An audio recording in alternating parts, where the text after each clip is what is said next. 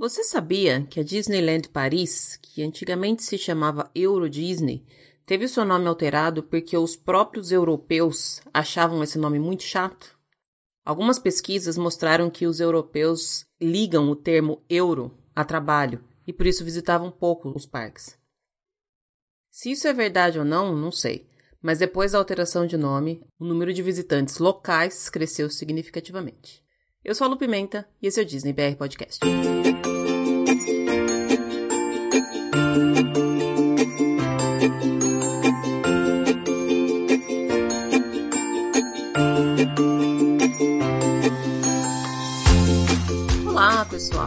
Dia, boa tarde, boa noite, boa madrugada. Sejam todos muito bem-vindos ao episódio número 86 do Disney BR Podcast.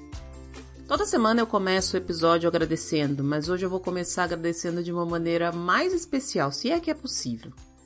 Eu tive a oportunidade de participar essa semana de um workshop de uma grande amiga minha. É um evento para empreendedores no ramo do turismo em Orlando, não apenas agentes de viagem, mas qualquer tipo de negócio que as pessoas estejam desenvolvendo ou pensando em desenvolver, que tem a ver com esse destino que a gente gosta tanto.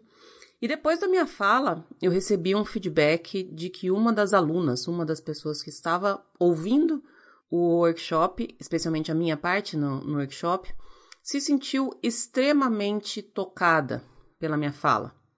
Ela foi bastante impactada por aquilo que eu falei.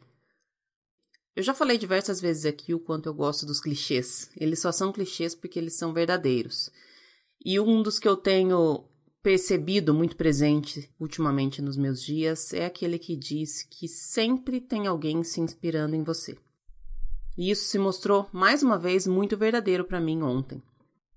A minha participação nos workshops é sempre mostrando um pouco da minha trajetória, dividindo um pouquinho a minha experiência, não com a, intenção de ensinar ninguém, eu não me acho no papel de ensinar nada para ninguém, mas eu acho que contar um pouquinho de como foram os meus passos pode ajudar as pessoas a continuarem a dar os passos que elas estão dando.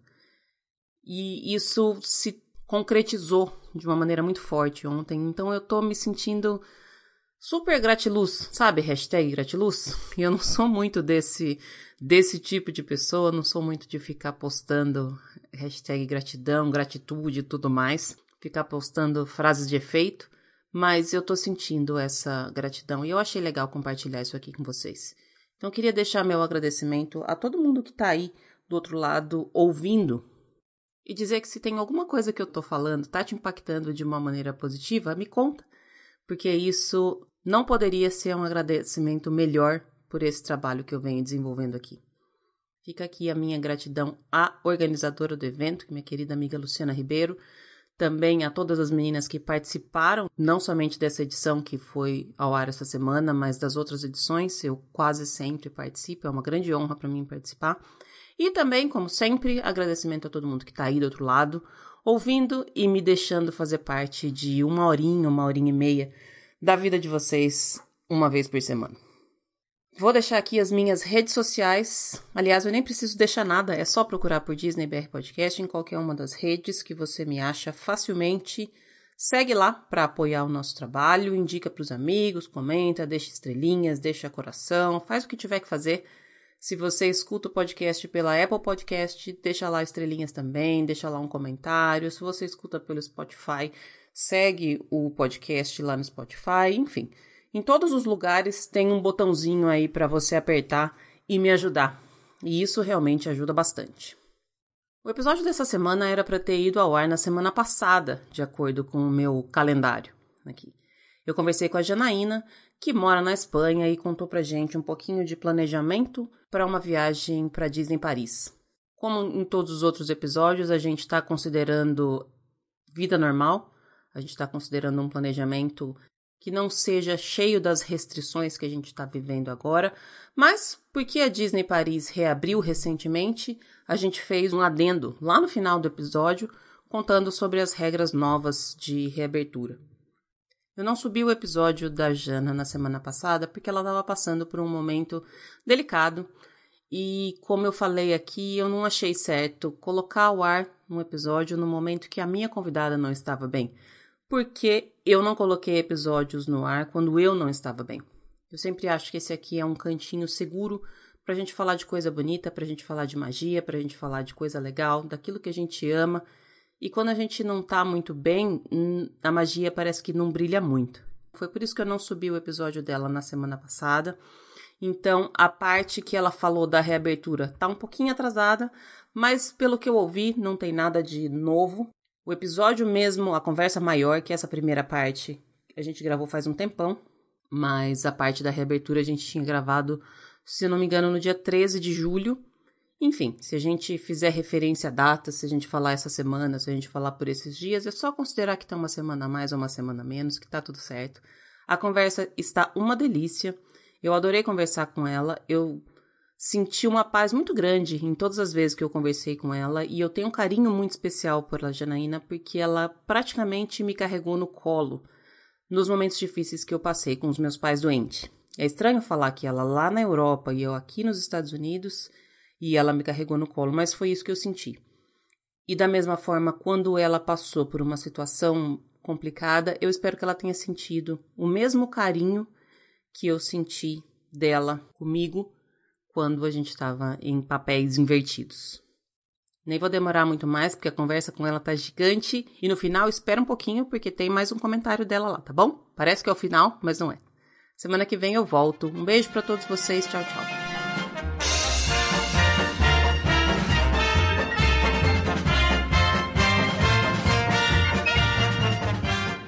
Estamos de volta e hoje eu tô conversando com uma pessoa com quem eu já converso pelo Instagram faz tempo. Eu adoro quando eu consigo ver as carinhas das pessoas com quem eu só converso pelos arrobas. A gente já estava se conversando há algum tempo. A gente tem alguns projetos de fazer outras gravações também. Não penso que eu esqueci, porque tá tudo anotado aqui. Uhum. E, mas esse episódio é um episódio que eu tive quando eu coloquei aquela caixinha de perguntas de temas específicos de planejamento. Eu tive pelo menos cinco pessoas pedindo para falar sobre isso. A gente já gravou um episódio sobre esse tema, mas como eu sempre falo, planejamento nunca é demais. A gente por enquanto não tem data, mas a gente sabe que um dia a gente volta. A gente vai falar sobre a Disneyland Paris e eu tô falando com a Janaína do Instagram Mundo Disney Paris. Jana, Começo te agradecendo pela sua disponibilidade, pelo seu tempo. Seja muito bem-vinda. Ah, obrigada. Eu acompanho o podcast já há um tempão, acompanho você desde antes do podcast, né? E assim, é um sonho, né? Participar aqui com você, uma, uma super conversa. Ah, obrigada, Jana. Obrigadíssimo mesmo pela sua, pela sua disponibilidade. A gente já estava conversando um pouquinho aqui antes de, de começar a gravação, tava, a gente estava se ambientando. Me fala só pra, antes da gente começar, Jana, me fala aonde você mora e desde quando você mora aí, pra gente, pra gente te localizar no mapa. Eu moro na Espanha. Em Santiago de Compostela, e eu tô aqui há 11 meses. Ah, tá, tá nova ainda, achei que tava mais tempo. Não, não, pouco tempo. Até quando eu fiz a conta, fiquei assim, nossa, 11 meses já. Porque às vezes, quando a gente imigra, tem umas coisas que parecem que começamos ontem e tem outras que parecem que a gente está aqui a vida inteira. É. Então é, é, meio confuso essa contagem de tempo de acordo com a experiência, né? É bem isso mesmo. Mas foi mais ou menos na mesma época que eu me mudei para cá. Que mês que você foi? Eu me mudei em junho. Ah, então eu mudei em agosto, então a gente, a gente é a gente é migrante da mesma época, da mesma leva. Cada um no seu canto, mas da mesma leva. Sim. Vamos começar, Sim, Jana, falando da sua, da sua história com a Disney, da sua ligação. Eu tô vendo que quem não, quem tá só ouvindo não consegue ver, mas a Jana tá usando uma camiseta da Mulan que eu amo, uma das minhas princesas preferidas, linda a camiseta. É. Eu queria que você falasse dessa sua história, de onde vem, como começou e como te levou até, até onde você está hoje com relação à rede social e tudo mais. É, a, a Disney para mim sempre foi um sonho. Muito disso veio da minha infância. Eu fui uma criança muito pobre e eu não tinha a menor noção da existência da Disneylândia. Nada, nada. Eu não imaginava que existisse aquele lugar eu devia ter uns oito, nove anos quando uma tia falou para mim que aquilo era um lugar. Eu estava assistindo um filme e a minha tia falou que aquele castelo era um lugar. Nossa, sim, sabe a coisa de, de você ter um insight. Gente, como isso é um lugar, eu preciso desse lugar. E essa, esse precisar demorou muito, né? Porque eu, infelizmente, não ganhei na Mega Sena. e a minha primeira viagem à Disney eu estava com quase 40 anos. Foi assim, levou muito tempo para eu conseguir realizar esse sonho. Eu passei 16 dias na Disney, fomos a Orlando, e eu chorei todos os dias. Chorei horrores, eu paguei todos os micos de todos os parques, eu chorei em todas as atrações, eu chorei em todos os encontros com personagem. E virou uma coisa assim: é... eu de frente para o castelo, foi a primeira vez que eu senti assim: aqui é meu lugar, é o lugar que meu coração é feliz independente da questão de onde eu vou morar, independente de tudo isso, aqui é onde o meu coração fica feliz. Uhum. Foi para mim a viagem da minha vida, essa primeira viagem foi com os meus filhos e depois voltei a Orlando algumas vezes. Desenvolvi um trabalho que me permitisse ir a Orlando com frequência, inclusive, para poder estar lá. E a partir daí comecei a criar a ideia de trabalhar com a Disney. Aí entrei em contato com a Lu, do Orlando Profissional, maravilhosa, queridíssima, e a gente começou a fazer todo o trabalho de mentoria para ver o que que da minha experiência, o que que do meu aprendizado poderia se tornar realmente alguma profissão. Uhum. Porém, nisso eu estava vindo para cá. E aí a gente começou a afinar a questão porque eu tô aqui a uma hora de voo da Disney de Paris. Uhum. Então é muito mais simples, é muito mais barato, é muito mais fácil para mim conseguir ir à Disney Paris. Uhum. E a gente começou a funilar a questão para a Disney Paris. Legal. E daí a criação do perfil, a criação de tudo, tudo que eu venho fazendo até agora para que ainda não está lá muito delineado, não. A ideia é prestar assessoria para as pessoas que queiram conhecer a Disney Paris. Mas a ligação com a Disney começou em Orlando e está sendo alimentada agora em Paris, porque magia é magia em qualquer lugar, em né? qualquer lugar. Legal, Jana, que gostoso. Eu gosto muito dessas histórias de assim, eu vim de um lugar que eu não sabia. E acho que isso independe de, de, de situação econômica da pessoa, sabe? De situação financeira. Mas eu vim de um lugar onde a Disney não era possível e agora eu tô, estou tão perto da Disney. E o tão perto também não significa que você mora do lado, nada disso. Mas, o perto do coração. Isso é muito gostoso, dá uma, uma. dá um quentinho no coração da gente, saber que a gente encontrou esse lugar no mundo. Essa sua frase de esse é o lugar onde eu sou feliz, ela diz muito sobre você e sobre o amor verdadeiro que, que a maioria das pessoas que a gente conhece desse, nesse ramo tem, né? É, é aquela coisa de você, não importa quantas vezes você vá ao Mad Kingdom, todas as vezes você vai chorar, todas as vezes você vai se emocionar. Uhum. Ali é, é, é, a coisa do coração cantar mesmo. Ali é o lugar onde o meu coração canta. Legal. Eu me sinto completa ali. É muito, é muito emocionante para mim. Disney, para mim, é um imaginário muito maravilhoso. Delícia. Já, já, já fiquei sorrindo, já fez meu dia aqui essa, esse comecinho de conversa. Jana, eu vou. Eu, eu tenho alterado as, as, questões que eu, as perguntas que eu fazia no começo de ride preferido, eu deixei elas lá pro final. E a gente ainda tá vivendo um, alguns momentos de incerteza. A gente também combinou antes de, da gravação de não falar muito sobre isso. Eu acho que aqui não é o, o, o canal pra gente falar isso. Pelo contrário, é o canal da gente sair da, da noti de noticiário de todas as coisas ruins que a gente vê na imprensa todo dia e não tem como não ver. Eu queria que você falasse, de, Jana, como é que você faz para trazer um pouco de Disney para sua rotina, para o seu dia a dia, especialmente nesses dias meio cinzas que a gente ainda está vivendo. Ah, eu uso todos os artifícios que eu posso. É a roupa, é o pijama, tem dia que eu trabalho de orelhinha, é a caneca do café, é a roupa, assim, tudo. Toda, eu tenho uma parte toda decorada, eu tenho todos os meus. Isso foi inclusive uma parte muito importante da minha viagem, da minha mudança, porque tudo meu de Disney tinha que vir. Então, assim, eu trouxe tudo e isso faz parte do dia a dia para mim, assistir os filmes. A gente comemorou agora que no começo do mês chegou o Disney Plus aqui na Espanha. Uhum. Então a gente assiste os filmes, a gente ouve as músicas. Eu tenho uma filha de 9 anos, então é uma com certeza uma forma de alimentar. E o tempo todo podcast, conteúdos. A gente precisa. É um momento muito difícil, mas eu acho que a gente precisa manter não só a esperança de que vai dar tudo certo. A gente tem essa esperança.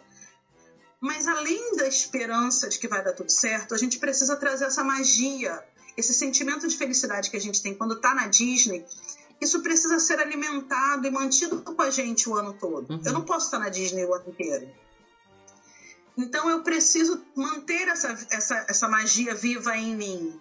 Né? A Disney, para mim, além de toda toda a questão do sonho tudo isso, a Disney foi uma parte muito importante para me ajudar a vencer uma depressão.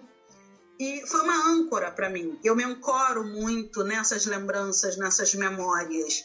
E nesses tempos de pandemia, que a gente viveu um lockdown muito intenso, eu me ancorei nisso. Eu me ancorei em filmes, eu me ancorei em decoração, eu me ancorei no meu café da manhã com a minha caneca do Mickey, meia colorida, e vambora. A gente precisa ter isso na gente. A Disney tem que fazer parte de você, dentro do seu coração. Essa é justamente a questão que a gente deixou nosso nosso próximo episódio, que já estava agendado antes, aí veio tudo isso. Achei que não era o momento de falar de, de coisas difíceis, mas é muito legal essa essa coisa de trazer a magia da, da Disney. Essa pergunta é muito mais profunda do que ela realmente parece. É justamente isso que você colocou mesmo. É a gente saber aonde se ancorar. E não significa que a gente está escondendo aquilo que a gente sente. Eu tenho falado muito que é muito importante a gente respeitar o sentimento da gente. E hoje em dia eu acho que tem sido difícil a gente até entender o que está sentindo, quanto mais respeitar, né? Porque a gente fica.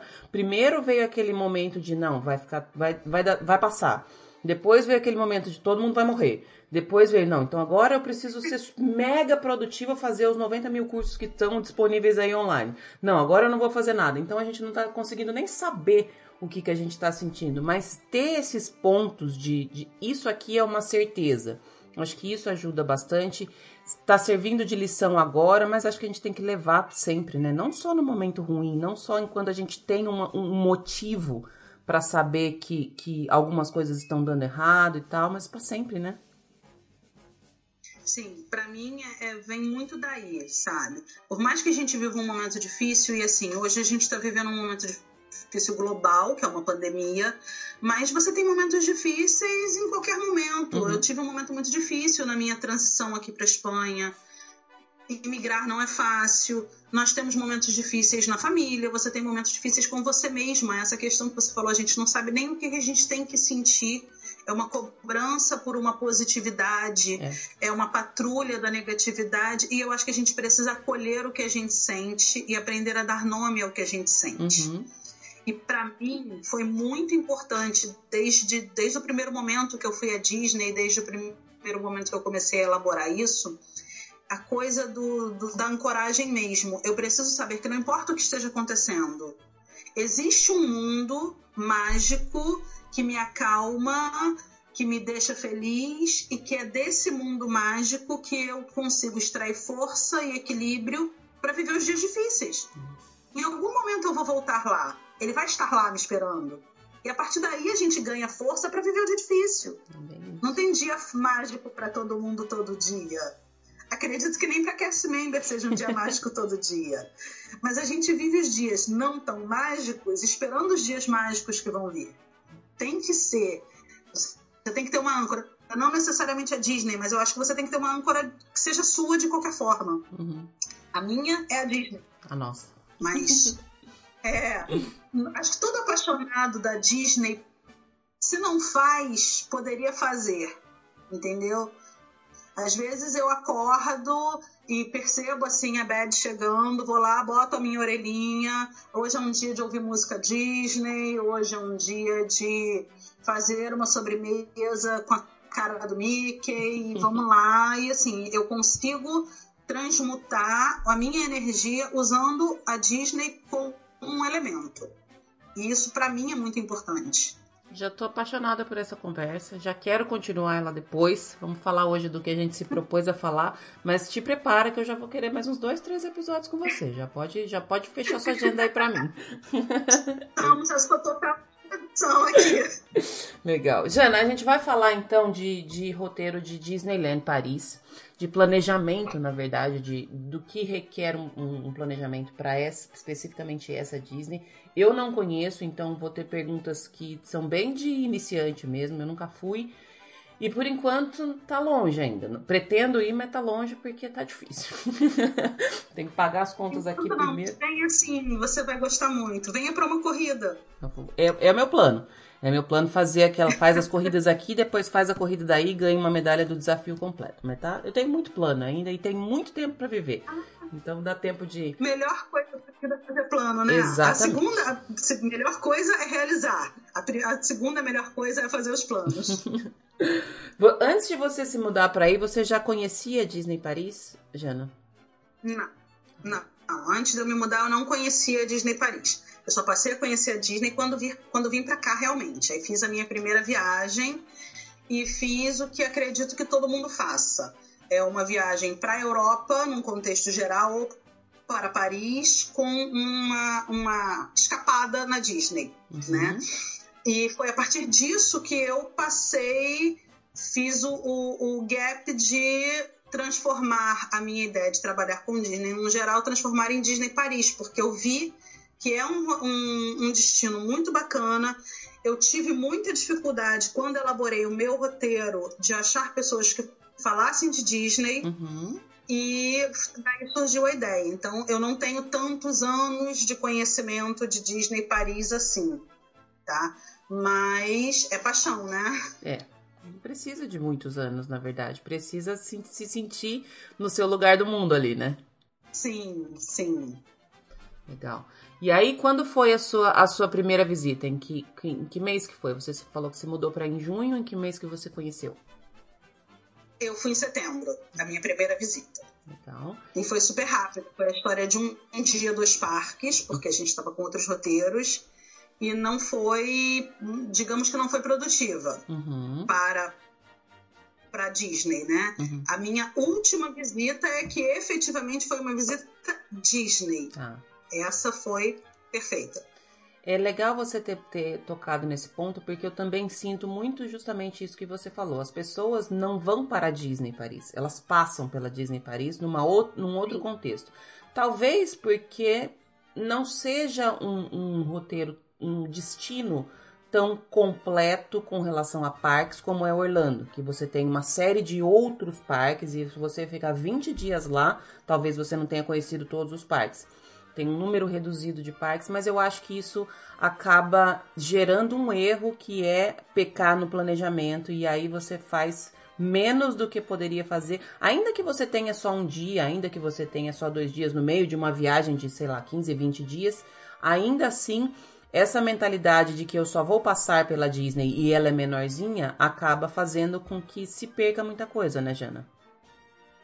Sim, exatamente. O meu problema foi exatamente esse. Olha que assim, apaixonada pela Disney, planejei a Disney, mas eu estava com um tempo muito curto. A gente tinha recém mudado para cá e a gente queria conhecer né, o sonho de vir à Europa. Eu tinha vindo à Europa antes, mas eu tinha ficado aqui no eixo Portugal-Espanha. Uhum. Eu não tinha ido ainda à França. Então, é muita coisa para você ver. É, é, é uma viagem totalmente diferente de Orlando. Orlando tem uma temática definida. A viagem a Paris é outra viagem. E assim, eu fui a Paris tem pessoas que fazem uma Eurotrip, então você tem X países para conhecer dois, três dias em cada país, a coisa é muito corrida. E você encaixar um dia de Disney ali já é difícil. Uhum. Porque é um programa de um dia inteiro no mínimo. Assim, não tem como você conhecer a Disney dessa forma. Sim. A gente se acha muito, ah, o parque é muito menor. Não, não é menor, não. Ah, São dois parques não é menor, tá? É menor se você considerar a área total dos quatro parques da Disney. É claro que é menor. Mas da mesma forma que a gente sabe que não dá para conhecer o Magic Kingdom em um dia, você sabe que não dá para conhecer a Disneyland Park em um dia. Uhum. Então, as pessoas erram nesse planejamento. Eu errei muito nesse planejamento. Eu deixei um dia só para Disney. Cheguei lá em cima de um horário de abertura e lotado, eu perdi tempo para entrar, eu cometi vários erros de planejamento que não me permitiram ter uma viagem tão produtiva. Tá. São dois parques, né, Jana? São dois parques. São dois parques, é Disneyland Park, que é o o Parque do Castelo, seria o equivalente ao Mad Kingdom, e o Walt Disney Studios, que seria um, um Hollywood Studios, uhum. porque tem a Torre do Terror e tem a área toda voltada para Star Wars. Tá. E eles são bem pertinho um do outro, como, é, como são na Califórnia? É, eu nunca fui à Califórnia, mas eu também não. Mas é, é, o que me dizem. Que a relação ser. entre eles é mais ou menos o parque daquele que não deve ser nomeado, que é um do ladinho do outro. Sei. Então, assim, é muito perto. Uhum. Você sai de um e vai para o outro. Você pode fazer isso várias vezes por dia sem prejudicar o seu tempo. É muito perto. Entendi. Vamos fazer, vamos tentar falar um pouco, Jana, de, um, de um, uma programação que é o que a maioria das pessoas tem de um dia para os dois parques. Eu já sei só pela sua fala que não é não é o ideal, não é suficiente, mas é uma realidade de muita gente que vai a, a, a Paris e acaba tentando encaixar a Disney. Como você falou, é uma, um, não é uma viagem para Disney, é uma viagem para Paris e eu vou passar na Disney. Diferentemente do, do, das nossas programações aqui no, nos parques aqui de, de Orlando. Você acha que tem como fazer? Ter como? Tem. Uhum. Eu, eu costumo dizer que se você passar uma hora dentro do parque da Disney, é uma hora muito feliz na sua vida. Sim. Então, ter como tem, sabe? Eu vejo muita gente perguntando, vi até nos grupos sobre Orlando. Ah, vale a pena ir a Orlando em agosto? Vale a pena ir na véspera de Natal? Gente, sempre vale. Se você adapta a sua expectativa ao que você vai ver dentro do parque, sempre vale. Uhum. Então, se você só tem um dia, você pode planejar e fazer daquele dia um dia incrível. Uhum. São dois parques, mas não são tão enormes, porém não são tão pequenos. O que você vai precisar é de planejamento. E aí, assim, ninguém vai a uma viagem a Paris, tipo, acordei hoje, quero ir a Paris. Não, ninguém vai. É. Pelo menos não as pessoas normais. e aí você vai planejar. O que você vai fazer é priorizar. Ah. A última viagem que eu fiz, que foi agora em fevereiro, peguei o auge do inverno lá, bem complicado. Eu fui sete dias. E eu passei cinco dias na Disney. Ai, que delícia. Eu fui com o foco de conhecer o parque para poder falar dele. Uhum. Então eu dei aquela passada básica, eu fiz a viagem exatamente oposta, né? Eu dei aquela passada básica, um dia turistando em Paris e o resto do meu foco foi a, a Disney mesmo. Uhum. Então foi muito bom para mim, mas não é o que as pessoas fazem. Uhum. Aqui na Europa até é, tá? Uhum. Aqui na Espanha as pessoas vão para Disney mas não é o foco dos turistas brasileiros e a gente sabe que uma viagem em euro, uma viagem em dólar não está fácil, uma viagem em euro também não está, uhum. então a gente precisa de planejamento para tornar isso mais viável. Um único dia, se você só tem um único dia, eu daria o, o conselho básico de todo o parque: chegue cedo. Chegue cedo, olhe o site da Disney, baixe o aplicativo, veja quais são as suas prioridades. Por exemplo, para mim é um tipo de prioridade. Meu marido não suporta montanha-russa, então montanha-russa para ele não é uma prioridade. Por outro lado, ele ama foto com personagem. Ele quer foto com todos os personagens. Isso é uma prioridade para ele. O que você precisa é adaptar a sua prioridade ao seu roteiro. Você precisa ter em mente que você não vai conhecer o parque todo. Você não vai a todas as atrações, tá? Você tem que ter uma noção de que o parque aqui, dependendo da época do ano que você vem, ele fecha mais cedo. Quando eu fui em fevereiro, o parque estava fechando às 7 da noite. Então você imagina que é um, um, um, horário de funcionamento de 10 da manhã e 7 da noite.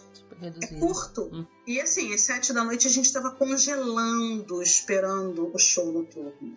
Então você tem que ter essa noção, você tem que saber em que época do ano você está vindo, você tem que saber o que esperar dessa época do ano, você tem que saber qual é a sua prioridade, pegar uma pinha, marcar mais ou menos a direção que você tem que chegar no parque e ir.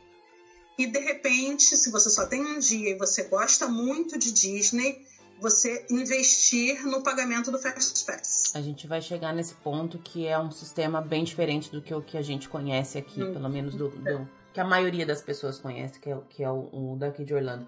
Mas pelo que eu tô entendendo, oh, Jana, acho que quanto menos tempo a gente tem, maior a necessidade de um planejamento mais efetivo, né? Com certeza, com certeza. Porque, por exemplo, quando eu fui em fevereiro, eu tinha cinco dias. Eu tenho passe anual, então eu podia ir todos os meus sete dias, inclusive. E eu estava indo para conhecer. Foi a minha. Porque nas viagens anteriores, eu não fui a todas as atrações. Eu fiz aquela coisa, ah, não, isso daqui não é uma coisa que eu goste muito, então eu deixo para lá. Não, dessa vez que eu fui, eu fiz questão de ir a todas as atrações, assistir todos os shows. E isso não é viável você fazer quando você só tem um dia, nem quando você só tem dois.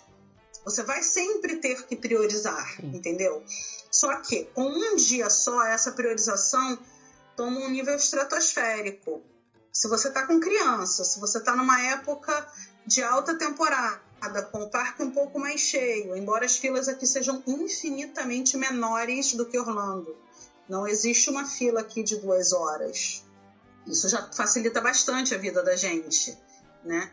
Então, o que, que a gente faz? A gente faz um planejamento tendo em mente a época do ano que você vem, a hora que o parque abre, a hora que o parque fecha, tendo em mente o, as atrações que você quer muito ver, então, assim, você faz. Eu costumo falar que você tem que fazer o jogo dos cinco. Você tem que olhar o mapa das atrações, você entra no site, ou você pega o mapinha e você pega as cinco atrações que você não abre mão de ver. Não, isso aqui eu não abro mão de ver de jeito nenhum.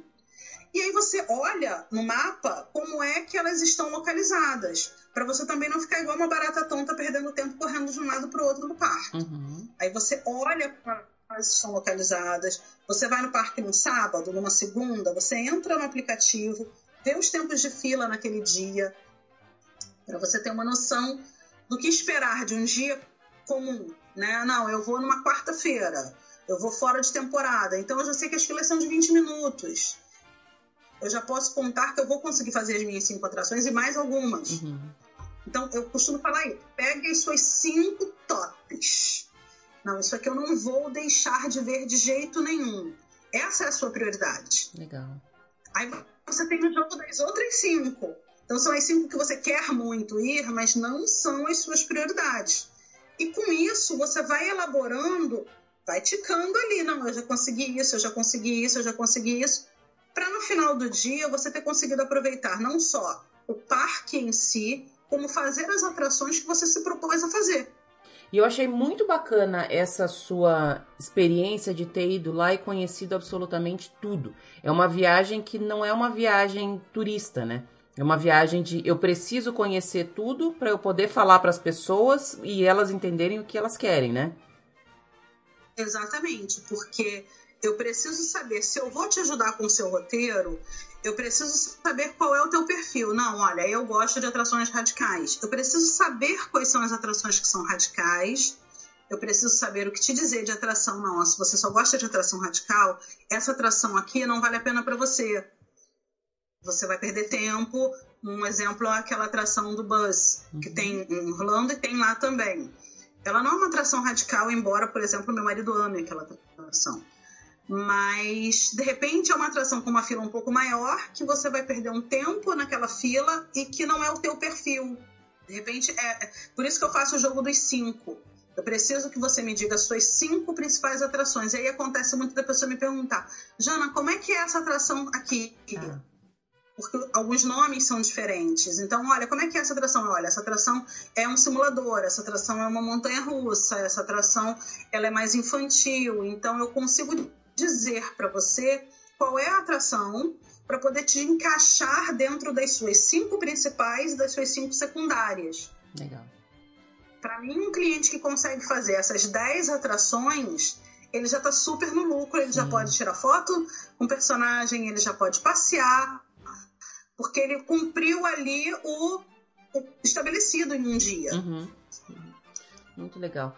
É, Jana, você falou de, de, do ponto de atrações que tem nomes diferentes e tal. tendo conhecido as duas Disney, daqui de Orlando e a de Paris, o que, que você acha que são. O que, que tem de igual que você se lembra? Que, por exemplo, se, você, uma pessoa já conhece Orlando e vai para Paris e não vai conseguir fazer tudo, qual ela poderia, entre aspas, deixar de lado porque é igual? E qual é a, as maiores diferenças? O que, que tem de cara? Isso daqui você vai ter que ir de qualquer jeito. Tem umas coisas assim, né? Tem, por exemplo, as atrações elas são muito parecidas mas não necessariamente elas são iguais. Então, uhum. mesmo as atrações que são iguais, entre aspas, como a Phantom Manor, eu, eu, deixa eu contar logo para você que eu não falo inglês. Aliás, eu tenho um problema com idiomas no conjunto geral. Eu tô tratando isso porque eu tenho um sotaque péssimo para falar. Então, assim, tem a, a Phantom Manor, que é a Haunted Mansion. Uhum ela é diferente. É o mesmo sistema, é uma, uma, casa assombrada, você entra num carrinho, você percorre os cenários, mas o, o desenrolar da atração tem uma ou outra diferença. Então eu não sou capaz de dizer para você assim, ah, não vale a pena ir. A atração do Piratas do Caribe de Paris é muito mais legal do que a atração de Piratas do Caribe de Orlando. Uhum a Hyperspace Mountain, que é a atração, a montanha-russa do Star Wars aqui, e é a Space Mountain em Orlando, a daqui tem looping. Então Caraca. são diferentes. Uhum. Mesmo a mesma atração, elas são diferentes. Uhum. Tem as atrações que são padrão, como a atração da xícara, o carrossel, elas são padrão. A It's Small World acontece aqui também, elas são não muda. Mas as atrações maiores, a Big Thunder é diferente, a ambientação é a mesma, mas ela vai ter mais curva, menos curva, entende? Uhum. Então, assim, eu não acho que dê para você abrir mão de uma atração só porque você já conhece ela em Orlando. Entendi. Se você conhece ela e não gosta, como o caso da, da, da atração do Buzz, você abre mão. Não, ela não vai ser tão mais legal assim para valer a pena. Uhum. Mas se você conhece e gosta, não abre mão, porque tem diferenças mínimas para mim, a atração do Piratas do Caribe daqui foi uma surpresa, porque eu achei que ela era igual, ela é diferente, e eu sou fã do Piratas do Caribe. Foi uma super surpresa, tanto que eu saí dela e entrei de novo. Porque eu falei, nossa, é muito legal, eu preciso ver isso de novo para poder fixar as diferenças. Uhum. Então, são diferenças dentro das atrações que tornam ao mesmo tempo a atração é igual, é igual. A Torre do Terror é um caso ela é diferente. A atração da Torre do Terror em Orlando, o carrinho meio que circula nos corredores do hotel. Uhum. Aquele não circula, tem menos cenografia. Porém, ele despenca tantas vezes que a impressão que você tem é que a sua bunda não fica no carrinho. Você está suspenso o tempo todo. É de enlouquecer. Legal. Então, tem essas diferenças. Então, assim, tem muitas atrações que são parecidas, tem muitas atrações que são com uma ligeira diferença, tem muitas atrações que são exclusivas. Aqui tem uma montanha russa, por exemplo, do Indiana Jones, que é incrível, uhum. incrível. Ela parece uma montanha russa daquelas de parque de antigamente, que você jura que o carrinho vai sair voando daquele trilho. Uhum. Ela tem uma atração da Branca de Neve que é super diferente são, são atrações exclusivas aqui, exclusivas não, diferentes de Orlando, porque elas têm em outro, outras Disney, não em Orlando, mas que valem totalmente a pena você conhecer. Não vejo como uma vantagem você se fixar no que é diferente, porque você já conhece as que são iguais. Uhum porque mesmo as iguais têm essas, essas diferenças. Gostei dessa, desse ponto que você colocou de se tem alguma atração que você não gosta em Orlando, talvez dessa você possa abrir mão. Porque aí talvez, entre aspas, você vai perder um tempo ali que você pode, pode utilizar em outra coisa que você gosta mais, né? Sim, sim, porque não chega a ser uma diferença considerável. Uhum. Você não gosta da atração do. Eu uso muito a coisa do bus, né? Porque aqui em casa é uma divisão desse bus que minha filha odeia, meu marido adora, então é uma divisão. Se você já não gosta dele, por mais que ele seja um pouquinho diferente, você não vai passar a gostar. Uhum. Não é uma diferença tão significativa a ponto de mudar a sua opinião. Porém, se você gosta, ela é diferente. Legal. Não vale a pena você tirar ela do seu roteiro só porque você já conhece. Bacana. É, sempre é o que eu sempre falo, vamos tentar fazer caber. Uhum. A Disney de Paris ela tem muita fila de single rider que te permite fazer mais atrações com menos tempo. Uhum. Então vamos tentar fazer caber, vamos priorizar, mas vamos tentar fazer caber tudo ali dentro do que você do que você se planejou. Legal. Vamos falar um pouco do sistema de, de Fast Pass daí, Jana, que é completamente diferente e, e, desvinculado do que é o daqui de Orlando, né? É, o sistema do Fast Pass aqui é muito parecido com o sistema antigo, antigo, antigo, antigo, pelo que eu vejo nos vídeos de quem já foi a Orlando 20 anos atrás. Uhum. É, a gente não tem Magic Band, então já é uma uma diferença. E o sistema do Fastpass funciona assim: ele é gratuito junto com o seu ingresso, porém não tem um agendamento prévio no aplicativo. Você precisa chegar na atração, colocar o seu ingresso no totem e retirar o seu Fastpass. Tá. Ali naquele Fastpass de papel vai estar o horário, né, o, o, intervalo de horário que você tem que voltar na atração e entrar pela fila do Fastpass. Uhum. Ele é um por vez, então você precisa usar aquele para poder pegar um outro Fastpass. Então, na verdade, Ou seja, não dá para você contar com Fastpass. É, é isso que eu tô que eu tô calculando, porque não tem como, não é que você tem que sair correndo e já pegar todos os seus Fastpass, você vai ter que pegar o, o primeiro e aí talvez ele não vai ser necessariamente logo cedo, então você vai ficar com ele preso, não tem como você pegar outro, é, é, é mais restrito, Exatamente. né? Exatamente. Você tem uma vantagem em relação à questão de não ter FPS é, agendado para ninguém, nem para hóspede, nem para não hóspede. Uhum. Então você tem essa vantagem, porque a gente que não é hóspede dos resorts da Disney sofreu para marcar um Fast Pass do Avatar, a gente sabe qual é a diferença. Uhum. Então, assim, você vai chegar no parque e você vai, aí entra de novo o planejamento Dentro daqueles seus cinco principais, qual que costuma ter a maior fila? É nele que você vai correr. Tá. Que é, esse é o teu fast pass mais necessário. Então você vai correr para ele e você vai pegar o seu fast pass nele.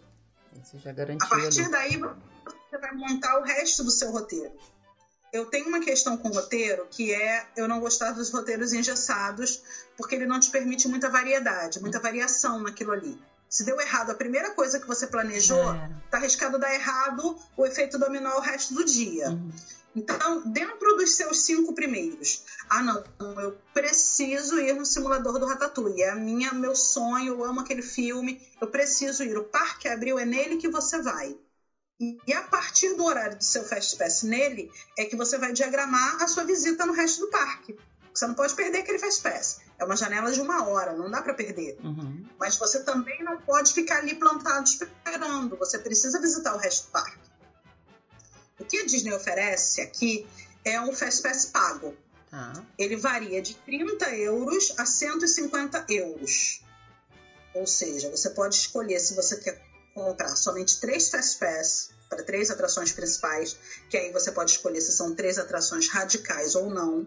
Você pode escolher um que você pode ir uma vez em cada brinquedo, ou você pode escolher um que é o Ultimate, que você vai quantas vezes quiser a todos os brinquedos sem limitação, que é o que custa 150 euros. Uhum. Então, dependendo do, da tua disponibilidade financeira, da tua vontade de conhecer todas as atrações e do espaço do seu roteiro, ou seja, eu só tenho um dia, mas eu estou fazendo questão conhecer todas as atrações e preciso disso de repente vale a pena você investir. Uhum. Eu acho que esse, eu, eu particularmente acho que esse sistema é um pouco mais justo, porque ele dá liberdade para todo mundo, ele dá oportunidade, na verdade, para todo mundo, mas ao mesmo tempo ele dificulta um pouco a, a, o, o, planejamento, dificulta no sentido de que você não tem como planejar tudo antes, né? Porque você não sabe exatamente qual é a hora que você vai conseguir o seu Fast Pass, considerando que a gente vai ter só o Fast Pass incluído no, no, no ticket. Você não sabe que horas que você vai conseguir. Quando a gente marca os Fast Pass aqui com 60 dias ou 30 dias que seja de antecedência, a partir dele você consegue montar seu parqueamento daquele dia. Aí você não consegue, você tem que deixar mesmo um, um planejamento solto, né, né, Jana? É, é, aqui você precisa fazer um planejamento fluido. Se você não vai contar com o Fast Pass pago, você precisa ter o seu planejamento fluido.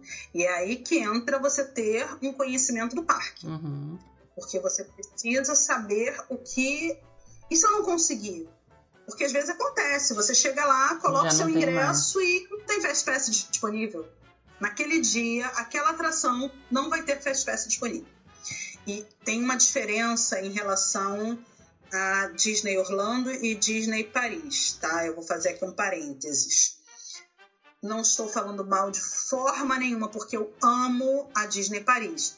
Mas não tem aquela aquele cuidado com o cliente de ficar te explicando e te pedindo desculpas porque alguma coisa não está funcionando. Uhum. Você vai chegar, você vai colocar o seu ingresso, a máquina vai te dizer que não está disponibilizando Fast Pass, tá você vai procurar um cast member e ele vai te falar, não tem. Oferecer um Fast Pass para outro lugar, não vai te oferecer um Medical Moment, não tem. Não tem.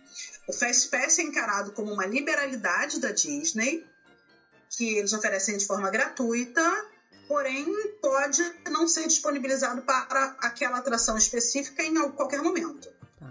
Então, sim, você não pode pautar o seu planejamento em cima de Fast Pass aqui em Paris, a menos que você opte pelo Fast Pass pago. Uhum. Você pode fazer isso. Você pode optar com o Fast Pass mais barato, que é o que te dá três atrações, uma ida a cada atração, é limitado, mas aí você vai pegar esse Fast Pass para fazer aquelas suas tops e vai ter o resto do dia liberado para fazer as outras. Uhum. É uma estratégia. Por isso a estratégia, assim, qualquer estratégia de parque, qualquer forma de parqueamento, ela tem que se basear na sua visita. Você tem uma grana para pagar o Fast Pass ilimitado? Óbvio que a sua experiência vai ser melhor. Você não tem, mas você tem para pagar o mediano, então vamos nele, vamos, vamos fazer isso. Não, olha, eu tô, não tô nem aí para as atrações, eu quero ir a uma ou duas específicas, eu quero curtir o parque. Ok. Então a gente trabalha em cima da, da sua necessidade e da sua possibilidade. Mas não dá certo aqui em, na, em Paris. Você não pode pautar a sua viagem, o seu parqueamento em Fast Pass não tem essa chance. Essa é uma, uma diferença grande no, no quesito planejamento do, daqui de, de Orlando, né? E você falou dessa questão de, de, dos cast members. Já teve umas três pessoas, teve um episódio que eu fiz especificamente sobre a Disney Paris, mas eu já conversei, sei lá, no meio de episódio, nessas fugidas de roteiro, como a gente tá dando agora, sobre esse ponto. Eu, particularmente, eu não conheço nenhuma outra Disney, mas eu conheço pessoas que já estiveram em todas, já conversei com pessoas na gravação e fora da gravação, porque normalmente fora da gravação é o melhor horário para conversar e, e, botar a fofoca em, no. Coloca, falar real mesmo, sabe? que daí ninguém tá ouvindo. E eu sempre tive essa impressão que essa coisa de, de magia de cast members só acontece aqui em Orlando. Poucas pessoas confirmam isso. E a gente não tá querendo dizer que os funcionários das outras Disneys, os cast members das outras Disneys, são grossos, são mal educados, são, de, são ruins, não é isso. Mas aqui, aqui eu, eu, falo aqui porque é o que tá mais, mais perto de mim do coração, nem de distância. Em Orlando tem um plus, né, Jana? Tem, tem uma diferença, não tem? tem? É. Também, também sim. Tem uma diferença. É. Eu costumo dizer assim: eu me apaixonei pela Disney Paris muito, muito, muito. Mas o meu coração segue morando em Orlando. e não tem assim magical moments, não tem a magia aqui, ela é de outra forma. Ela é uma coisa um pouco mais sutil, ela tem muito mais a ver com a cenografia, com a ambientação, com a beleza e o cuidado, com o ambiente, com as roupas, com os, as atrações, com os cenários que são assim, olha, incríveis. Incríveis. Mas a questão dos, dos cast members, realmente, eles não é que eles sejam grossos ou mal educados, mas não existe aquele comprometimento que eu vejo em Orlando de fazer aquilo ser ainda melhor para você. Tá. Entende? Em Orlando, o que eu senti, eu tive alguns medical moments, é um, uma coisa assim de nossa, muito bom você estar aqui. Como é que eu posso fazer para tornar ainda melhor a sua visita? Não, isso não existe lá.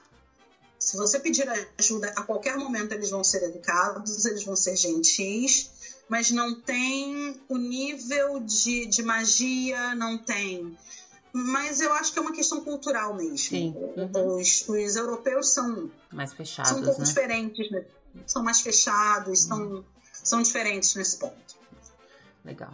Eu tinha feito, separado uma pergunta aqui da gente tentar fazer um roteiro para parque, Jana, mas eu não vou, eu não vou seguir com essa pergunta justamente porque você falou que não tem como, não, te, não é a mesma coisa que na, na Disney aqui, ou até mesmo na Disney Califórnia, que você baixa um roteiro pronto que serve para todo mundo. Então eu vou deixar, eu acho que você já já deixou sem sombra de dúvida que as pessoas precisam falar com você quando elas forem a Paris. É isso que elas precisam, já não tem nem, nem questionamento sobre isso.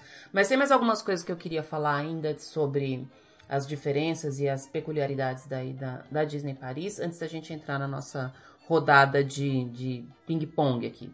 Como é que funciona o um aplicativo e para que, que ele serve o aplicativo daí? Se eu não vou marcar Fast Pass no aplicativo, ele tem a, a Disney Paris tem um aplicativo específico, né? Dela um aplicativo específico. Na verdade, a Disney é, Aqui a gente usa dois aplicativos. Tem um aplicativo da Disney que serve para você se localizar, ele é um mapa interativo, ele serve para dizer para você onde tem o banheiro, ele serve para dizer para você os tempos de fila.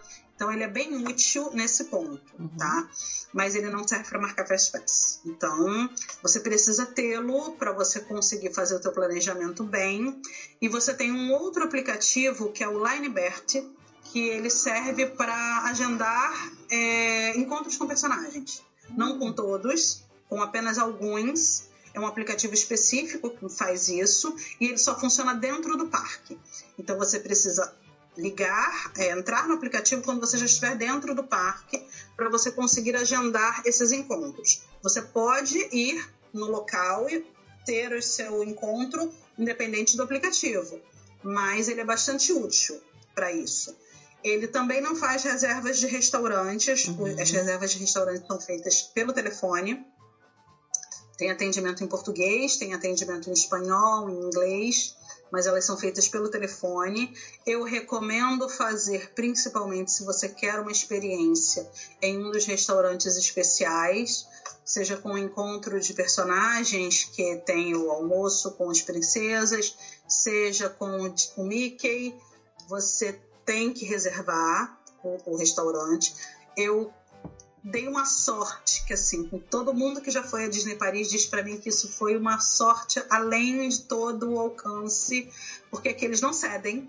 Se você não tem uma reserva e não tem uma vaga, você não é encaixado. Uhum. Você não pode ficar ali esperando, você tem que ficar voltando e vendo se você consegue entrar. E eu consegui quando fui é, entrar no restaurante dos piratas, que é o meu favorito assim de muito longe, só pela ambientação.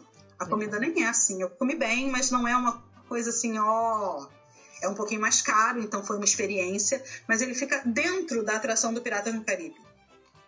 Dentro. Quando você passa no barquinho dentro da atração, você vê o restaurante ali, as pessoas sentadas. Então ele é maravilhoso. O Jack vem nas mesas falar com a gente, é maravilhoso. E eu não tinha reserva para ele cheguei e perguntei se tinha vaga. E ela falou que não. Aí eu dei muita sorte com essa cast member, porque ela falou para mim assim: olha, estão esvaziando algumas mesas e não tem reserva para tudo isso. Você pode aguardar um pouquinho aqui e a gente vai ver se consegue te encaixar. Isso é totalmente fora de padrão. As pessoas com quem eu conversei, nenhuma teve esse retorno. Né? Normalmente eles só dizem que não há mesa disponível. Ponto. Tchau. Você pode ficar voltando lá a cada 10 minutos, mas assim, dentro de um dia de parque é algo que você não vai fazer. Uhum. A menos que seja uma experiência que você quer muito, você não vai fazer isso. Então eu consegui o meu restaurante sem a reserva. Mas se você quer o Remy, que é o restaurante do, do Ratatouille, que é um bistrô incrível, a ambientação dele é como se você fosse realmente um ratinho e tudo fosse enorme. Que legal. E o, o Cendrillon, que é o pavilhão das, o, o restaurante almoço das princesas, ou o dos piratas, eu te aconselho a fazer reserva. Tá. Outra coisa a respeito de restaurante, que eu sei que é um assunto que você gosta muito. Amo. Eu passei um perrengue na viagem agora de, de fevereiro, porque os restaurantes fecham muito cedo. Os horários de restaurantes não são fixos. Então eu cheguei, eu toda empolgada no segundo dia, acho, e de repente eu falei, ai gente, eu preciso almoçar. E não tinha restaurante para almoço aberto, só o que era buffet. O Agraba, que é um restaurante temático do Aladdin. E eu não queria aquela comida, não era uma coisa que eu quisesse comer. Eu queria um, um, um outro tipo de comida e não tinha os restaurantes fechados. Eles estão no meio do parque, mas eles simplesmente fecham. Eram quatro horas da tarde e eu não tinha onde almoçar. Eu tinha que sair, ir comer fora no Disney Village ou eu tinha que comer qualquer outra coisa, uma pizza, um hambúrguer, uma coisa diferente, não tinha um restaurante. Outra questão do planejamento, você precisa saber os horários. Que em alta temporada ele não fecha, mas em baixa temporada ele fecha sim uhum. no meio do dia. Então você pode não conseguir comer. Uhum. E, você falou da, da questão da sua viagem de fevereiro, de frio. Eu acho que esse é um ponto que, que merece bastante atenção, né, Jana? Eu, eu também, tendo passado pelo meu primeiro inverno aqui, eu não, não deixo de lado a organização da vida com relação ao frio. Porque, assim, eu, eu, o que eu falo, para quem me pergunta, não sei se você vai me confirmar isso, você consegue fazer tudo que você quiser fazer no frio, desde que você esteja preparado.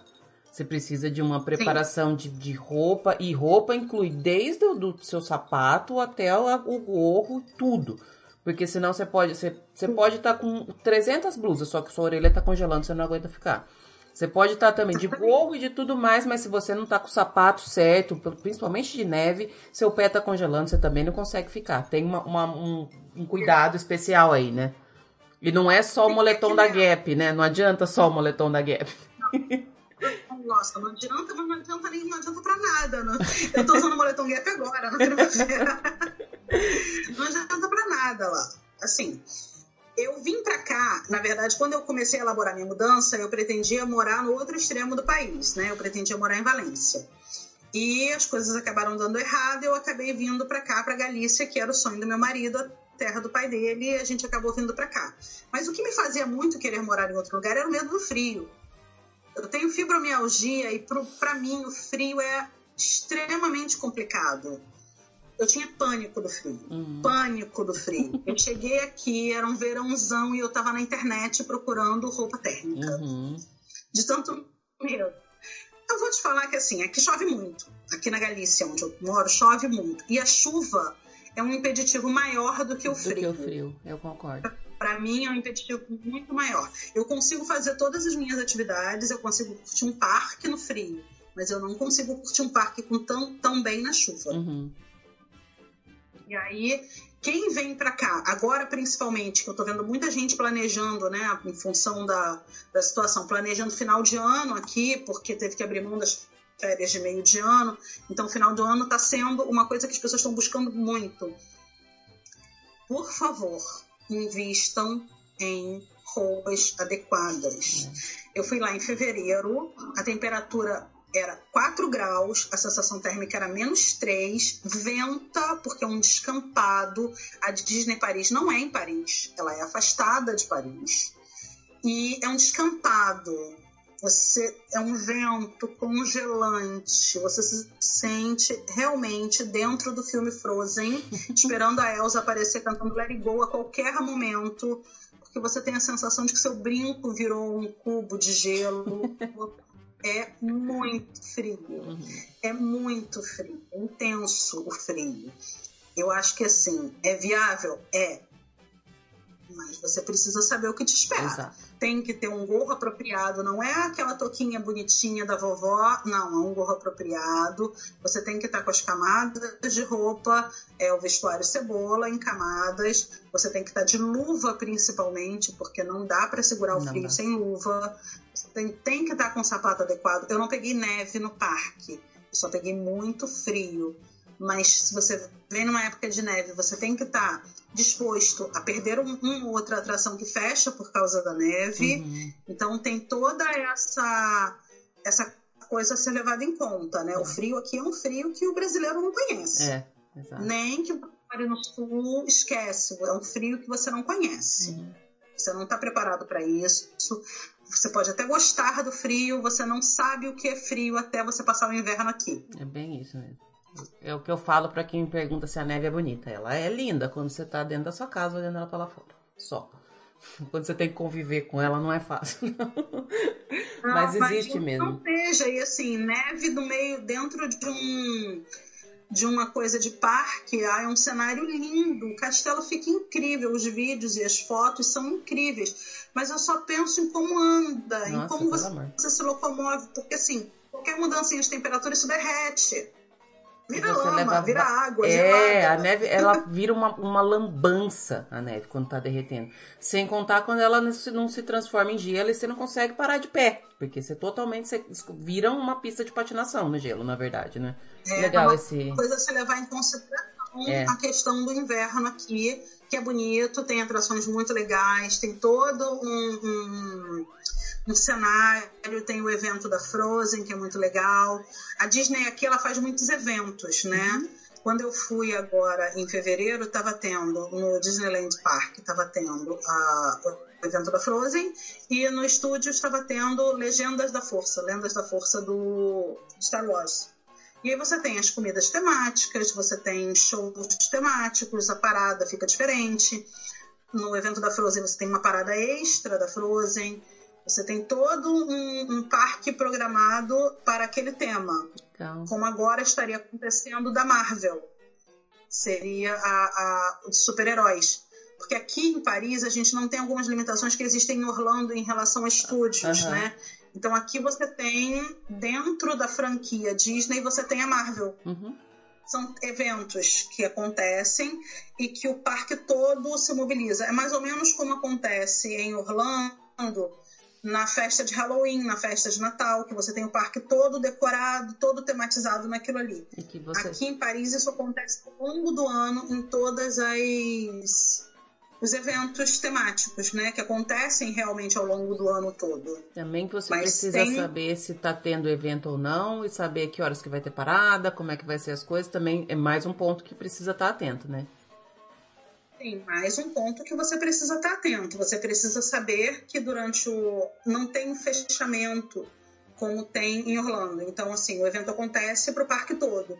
Mas você precisa saber que talvez o seu show de fogos seja diferente. Você precisa saber que está tendo, por exemplo, do Star Wars. Você tem dois shows de encerramento que podem bater no mesmo horário. Então, você vai precisar fazer uma escolha. Uhum. Você vai assistir o show do encerramento do Star Wars nos estúdios ou você vai assistir o Illuminations no Disneyland Park. Uhum. Você precisa ter essa, essa noção para poder fazer essas escolhas. Entendeu? Nossa, Assim, é, é um coisa. parque que você tem que vir. Você tem que visitar, porque a Disneyland Paris é incrível. o castelo, vou te falar, o castelo, apesar do castelo em Orlando ainda ser, né, ainda, ainda é para mim, o meu castelo, o castelo aqui é o castelo da Aurora, é diferente. Uhum. E ele é perfeito. A decoração dele, você consegue entrar no castelo. Diferente de Orlando, você entra nele, você tem um segundo andar todo decorado, com os vitrais contando a história do que filme. Você tem a caverna da Malévola no subsolo.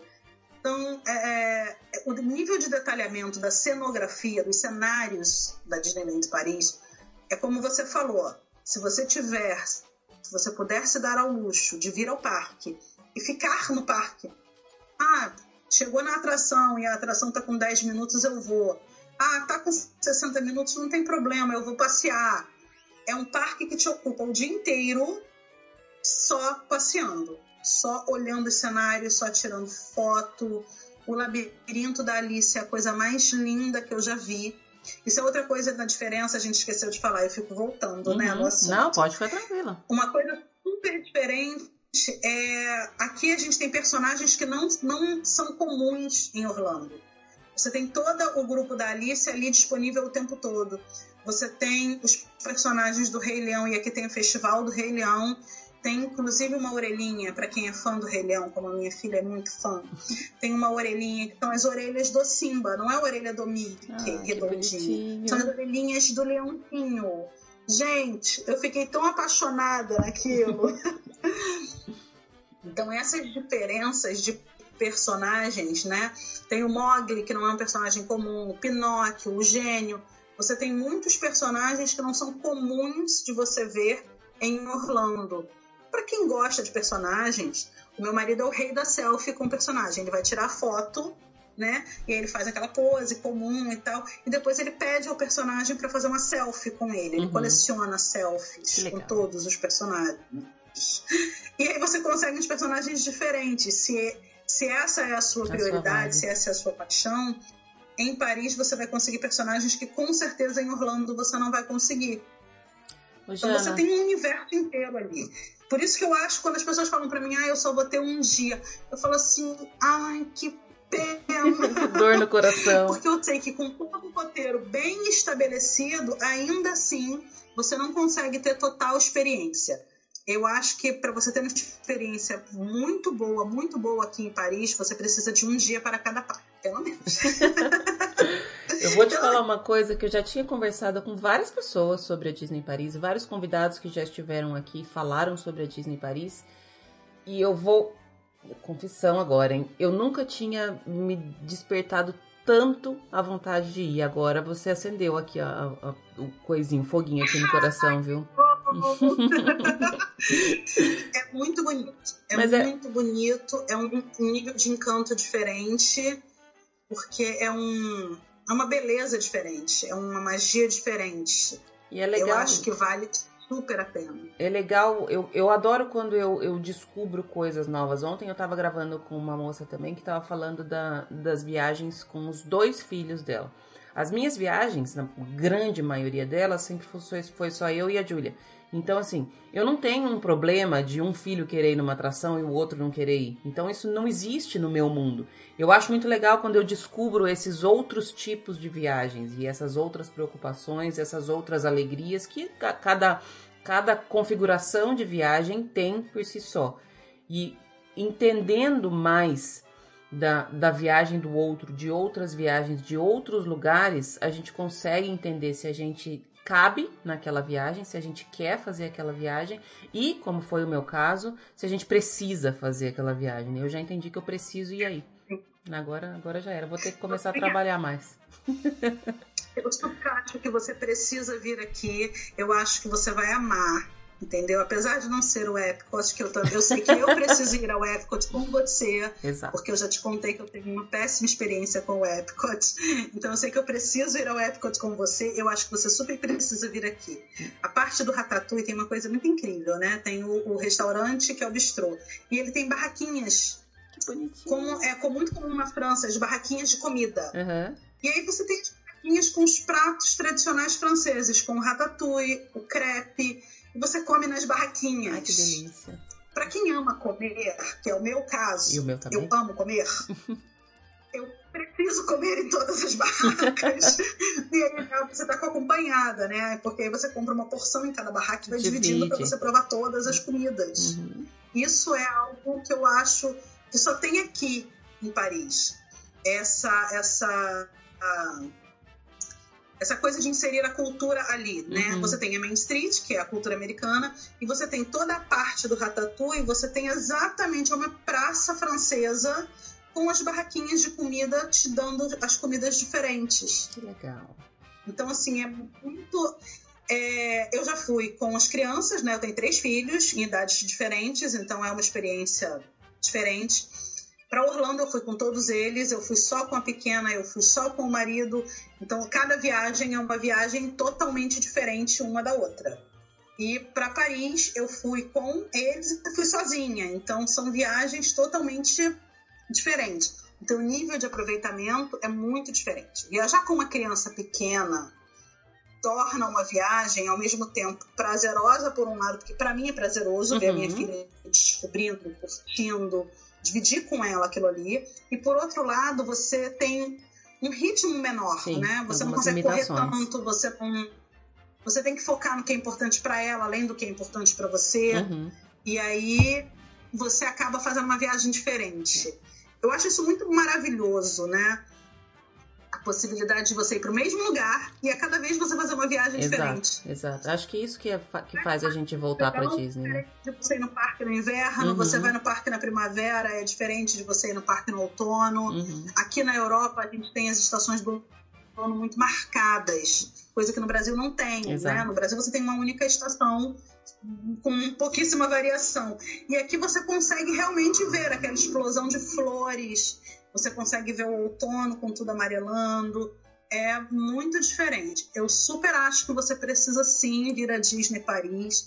Acho que você precisa ir lá ver a Dama de Ferro, dar uma passeada, conhecer os pontos turísticos mais Precisa muito vir a Disney Paris. Então a gente vai fazer um combinado aqui. Você vem pra gente ir ao Epcot, nós duas, e eu vou pra gente ir na Disney, na Disney Paris.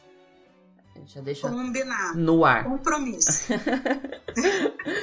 a gente já tá mais de uma hora falando aqui. Eu nem senti essa gravação. Tinha mais um monte de coisa para te perguntar.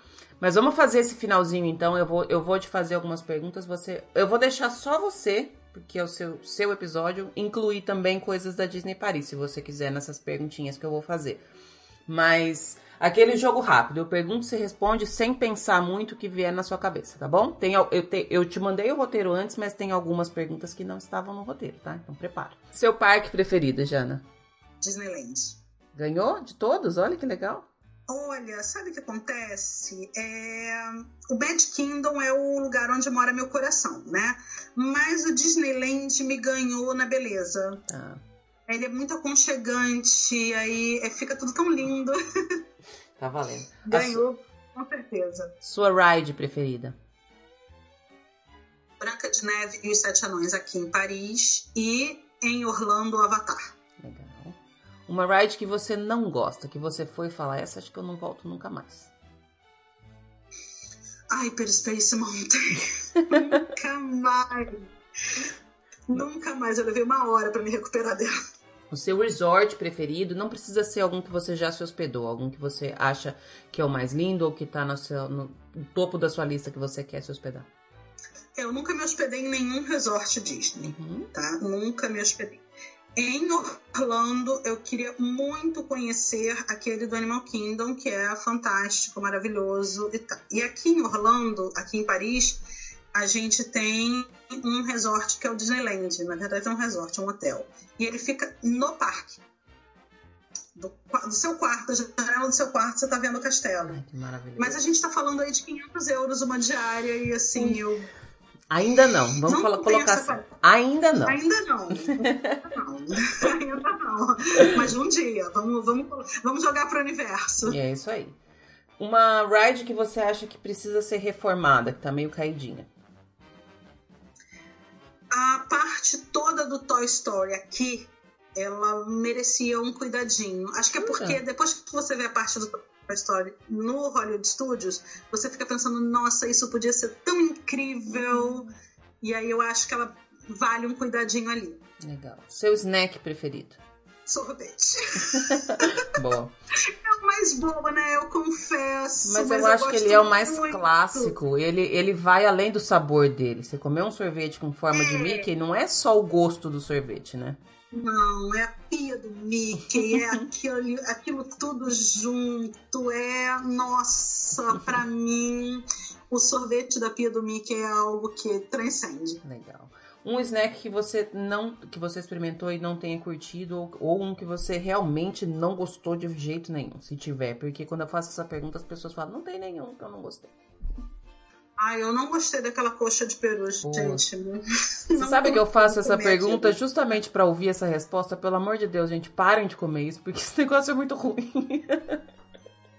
Conheço ninguém que gosta. Você conhece? Você já entrevistou alguém que goste já, dela? Já, pior que já. Eu acho assim que ela também, como, como o sorvete do Mickey, especialmente o picolézinho em forma do Mickey, ela tem um, um significado maior do que só o gosto dela. É você comer aquilo ali que é meio que um símbolo do parque. Mas dizer que aquilo ali é gostoso. Enfim, a gente, a gente, é uma experiência, né? É. A gente fez essa experiência. Mas assim, eu não conheço ninguém. Todo mundo que eu conheço que foi a Disney, todo mundo que eu porque eu, depois que eu fui a primeira vez à Disney, eu virei uma, uma coisa assim, parecia mãe de recém-nascido, que você só fala da criança. eu só falava de Disney uhum. o tempo todo. Eu falei para todo mundo: vão, vão, vão, vão. Engraçado que aconteceu a mesma coisa que aconteceu com você. Amigas minhas falam: Nossa, eu nunca tive vontade, mas agora tá me dando vontade. Gente, vai, vai. É. Todo mundo tem que ir à Disney pelo menos uma vez na vida. Tinha que ser obrigatório eu acho, você ir à Disney. Todo mundo que foi experimentou e eu não conheço ninguém que tenha gostado daquilo. Eu tô fazendo uma campanha para ela sair, entrar outra coisa mais gostosa no lugar. Essa, essa que é a verdade dessa pergunta. o seu filme preferido, Jana, pode ser qualquer um de, de, da franquia toda. Marvel, Pixar, Star Wars, qualquer um. Só, ela tá mostrando Uau! a camiseta, gente. Ai, que maravilha. Eu tô ansiosíssima pro live action da Mulan. E olha que eu não sou de live action, hein? Eu não curto, eu não assisti o live action do Rei Leão. Eu, eu do Aladdin, ele tá aqui na. Eu ainda não assisti, mas esses já me falaram que eu posso assistir, que vai, vai ficar tudo bem. Do Aladdin é muito, é. Do Aladdin é muito bom.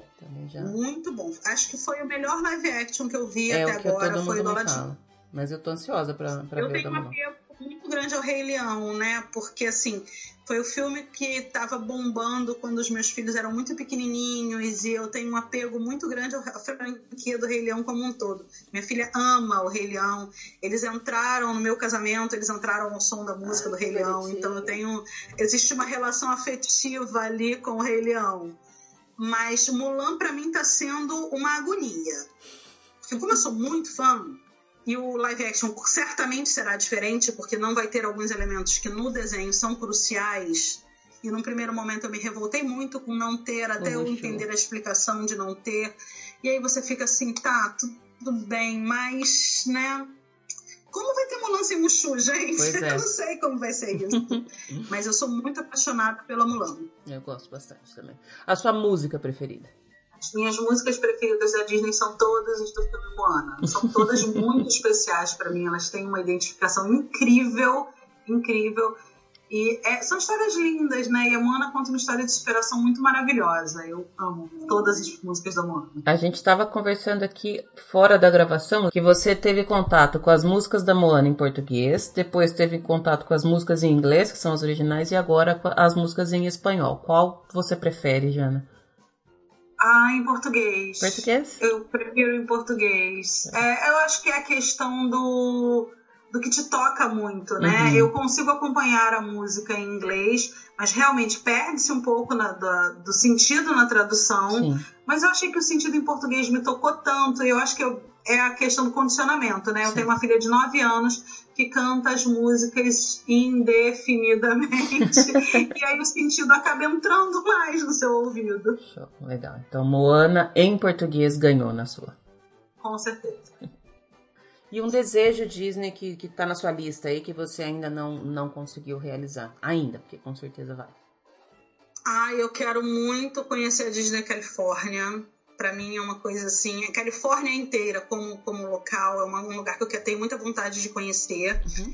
Então eu quero muito conhecer a Disney Califórnia e eu quero me hospedar num resort Disney em Orlando. Show. É uma experiência que eu quero viver ainda. Ah, tá, tá, tá bem, bem, bem palpável esse, tá bem? Não, não tá aqueles sonhos é... mirabolantes. Tá, dá pra conseguir. É, não, gente, eu tô muito da, da a meta baixinha aqui, porque aí a gente consegue trabalhar consegue. por ela e aí a gente vai levantando a meta, né? É a gente vai Tá certinho. Jana, eu adorei conversar com você, te ver, adorei é, tá, tá, mais perto de você, como a gente já falou lá no começo, a gente já conversa há um tempão, eu já me sinto sua amiga. Então, compartilhar essa hora e pouco aqui é, com você foi super legal. Obrigada mais uma vez pela, pela sua disponibilidade, pela sua participação, por todo esse conhecimento que você trouxe. Achei sensacional. Acho que você não deixou sombra de dúvida de que as pessoas, como eu falei, realmente precisam falar com você antes de, de ir a Paris. E nesse finalzinho, deixa, deixa o seu jabá aí, onde as pessoas te encontram, o que, que elas podem contratar com você. O microfone é seu agora.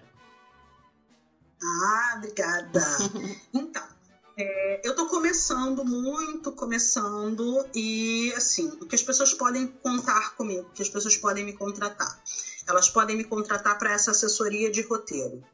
Elas podem me contratar com o guia lá no parque presencial e elas podem me contratar para essa assessoria de roteiro, essa assessoria de planejamento, tanto o planejamento do roteiro em Paris, embora eu não seja especialista, eu tenho pessoas que trabalham comigo que são especialistas em Paris, no roteiro Paris, e eu faço a parte Disney.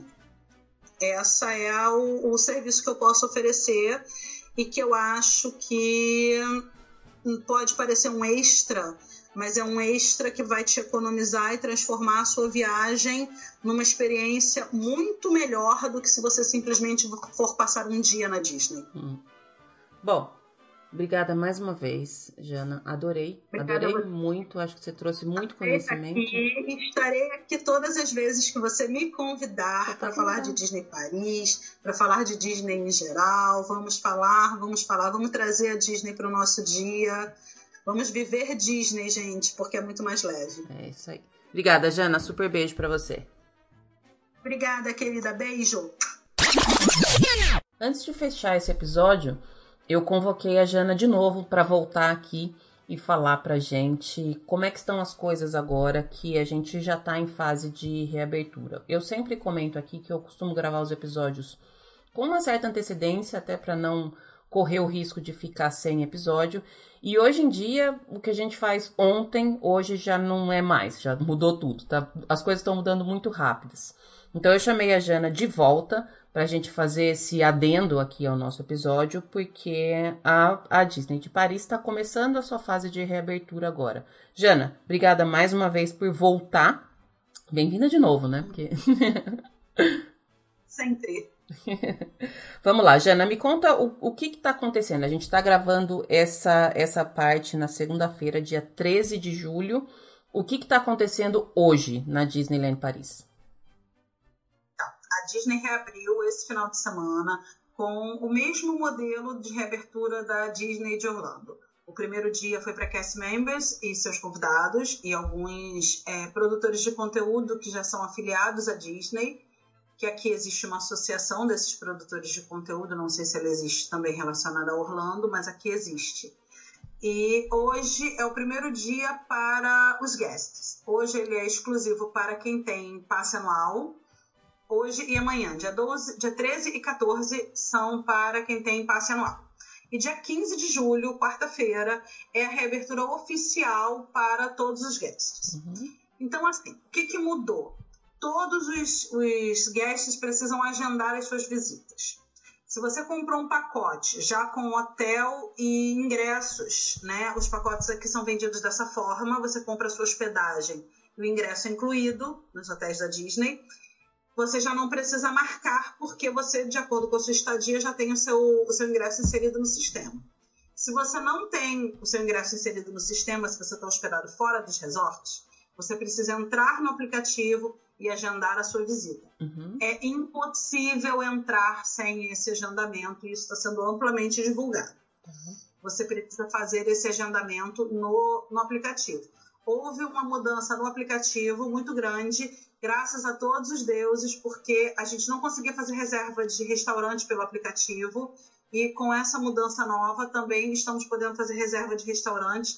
Estamos sendo, inclusive, orientados a fazer essas reservas, Legal. mesmo para Service. Você entra, faz o seu pedido e vai ao restaurante na hora marcada para retirar o seu pedido e sentar nas mesas com o seu pedido.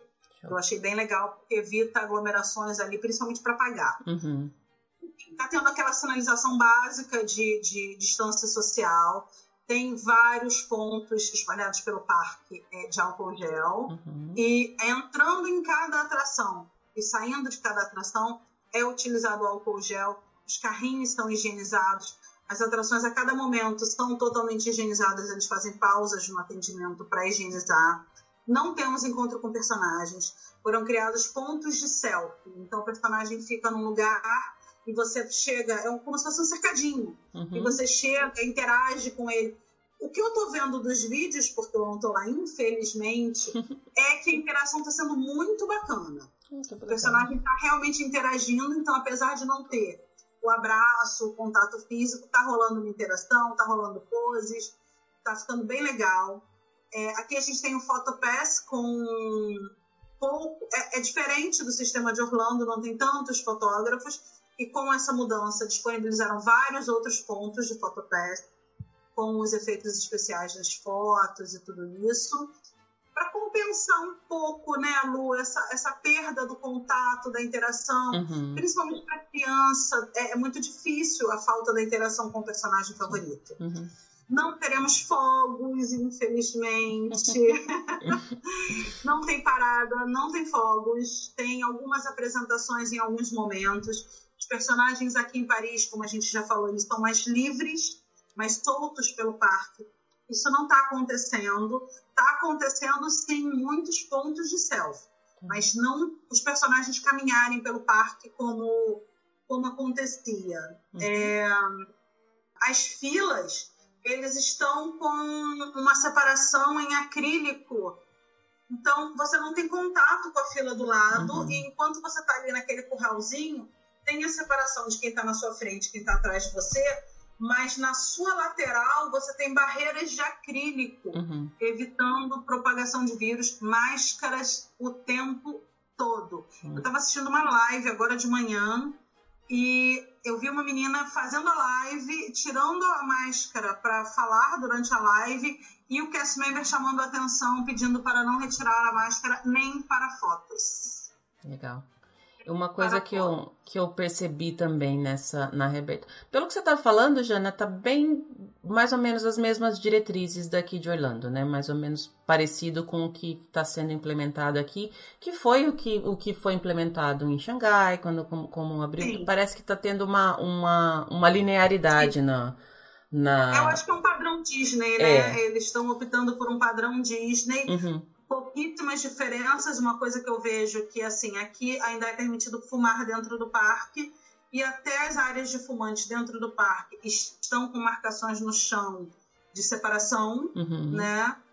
E, e, assim, elas estão mais isoladas, tem menos áreas, elas estão mais isoladas, o que é um, um, uma evolução porque a questão do fumo aqui na Europa é algo muito louco, todo mundo fuma em todos os lugares. Olha. E dentro do parque era bem comum as pessoas fumando dentro do parque e agora está tendo uma vigilância maior. Uhum. O que eu vi até agora, sim, né? Eu tô assistindo as lives direto, eu tô assistindo, vendo os stories de quem tá lá e tudo. E o que eu tô vendo até agora é exatamente isso. Tá tendo uma super fiscalização dos cast members, o que, assim, para mim, faz todo o sentido. Sim. Quando você tira a máscara para tirar uma foto, você está tirando a máscara num lugar que não necessariamente são aqueles pontos como restaurantes que a gente já sabe que tem que ter uma limpeza e um cuidado maior por parte dos funcionários. Uhum. E aí você tira a máscara e você coloca a mão numa grade e isso é, é a questão da responsabilidade social, né? Você está colocando em risco as pessoas que estão ali trabalhando e tornando possível essa reabertura. Uhum. Eu acho, acho, assim, a gente está no meio do verão europeu. Está fazendo um calor insano, insano. A previsão do tempo em Paris estava absurda. Eu acho que hoje estava 38 graus no parque. E ficar de máscara o tempo todo é extremamente desconfortável nesse calor, mas é a opção que a gente faz. É. A gente está decidindo visitar o parque no verão, a gente está concordando com o uso da máscara o tempo todo uhum. e está sendo vigiado. Uhum. Isso me chamou a atenção. Está sendo bastante vigiado. Me chamou a atenção os vídeos das pessoas nas filas mostrando a higienização dos carrinhos entre um grupo e outro. Está tendo nos próprios carrinhos uma separação entre um grupo, uma família, pula uma fileira, entra outro grupo, outra família. Uhum. Mesmo nas atrações você tem que estar de máscara inclusive nas que molham. então, assim, eu tô vendo um cuidado muito grande por parte da Disney nessa reabertura, é. sabe? É, a gente sabe que são momentos complicados, porque a gente não tem segurança nenhuma a respeito do, do desse, desse vírus ainda, mas eu tô vendo que eles estão fazendo a parte deles, né? Uhum. É uma emoção muito grande ver o parque reabrindo, ouvir as músicas. A gente sabe que não vai ter o show de fogos, mas é, dá, um, dá um quentinho no coração, Sim. né? Dá uhum. uma, uma esperança, assim, de que vai passar. É. Isso vai passar. Eu tinha conversado também com a, com a Andressa que eu acho que para mim foi muito marcante quando todos os parques fecharam. Porque para mim deu a impressão que, putz, é sério. Foi meio que um marco, assim, porque a Disney não costuma fechar nunca e, e embora a gente saiba que eles estão sempre muito atentos à segurança, tudo, mas quando fechou aquilo que a gente considerava sempre o lugar mais seguro do mundo para estar, a gente, para mim foi assim, tô falando por mim, caiu a ficha de que, putz, não é tão simples assim como, como no início todo mundo achou que seria. E aí, mesmo que a gente não possa ainda estar nos parques, saber que está aberto já é, é uma luz no fim do túnel. Eu sinto muito isso, que tá caminhando. Talvez demore, talvez a gente dê alguns passos para trás ainda. Tem uma série de restrições, porque tem mesmo. E tem que ter, não, não tem como, como fazer funcionar sem esse teste. Eu acho que está sendo um grande teste. Pode ser que tenha que fechar de novo. A gente não sabe, não tem como falar absolutamente nada. Agora, mas saber que está aberto já, já parece que o sol brilha um pouquinho mais forte em cima da gente. Não que a gente queira sol mais forte, porque está muito calor. Aqui também está super calor. Mas é esse quentinho no, no, no, coração, é essa pontinha de, de esperança de que a gente está caminhando para acabar, né, Jana? Não sei se você sente isso também. Eu, eu sinto isso. Também me chocou muito os, os parques fechando, as cidades aqui se, se enclausularam muito, muito. Então isso me chocou muito, os parques fechando. Porque não é só a questão, como você falou, do lugar seguro, né? Sem contar essa, esse, esse lugar imaginário mágico que a Disney ocupa no coração da gente, é você pensar numa enorme operação comercial que fechou. Uhum. Que fechou. A perda financeira é algo que a gente não consegue mensurar. Não consegue. Mas te deu aquele, aquela sacudida de: olha, isso realmente é muito sério. É. Por outro lado, te deu, me deu, né, uma segurança de que, assim, essas pessoas, apesar de todo o prejuízo financeiro, estão preocupadas com o meu bem-estar. Uhum. E essa sensação de preocupação com o meu bem-estar está se traduzindo agora nessa reabertura com esses cuidados. Uhum. Embora eu, eu, Janaína, não tenha me sentido segura para viajar neste primeiro momento, eu estou vendo que as providências que podem ser tomadas estão sendo tomadas. É. Também não acredito que isso seja definitivo. Eu acho que a gente pode vir a ter aí alguns passos para trás. Eu acho que o que hoje é considerado lotação da, do parque pode vir a ser revisto, uhum. tanto para mais quanto para menos. Sim.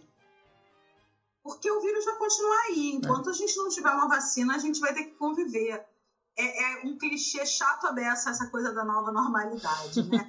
Mas eu acho que é isso, são as coisas que a gente está aprendendo a abrir mão na vida e na Disney para que um pouquinho dessa magia retorne para o nosso dia a dia. A gente não pode estar lá sempre mas a gente ainda não conseguiu se mudar cada um dos seus respectivos castelos, né? Ainda não.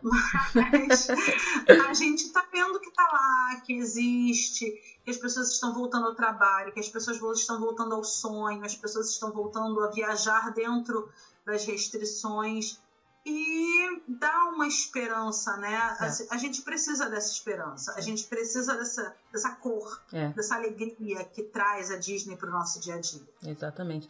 Uma das coisas que eu sempre falei enquanto a gente estava com tudo fechado é justamente essa questão financeira que você falou, que assim, eu particularmente não tenho, acho que eu nunca na vida vou ter a real noção.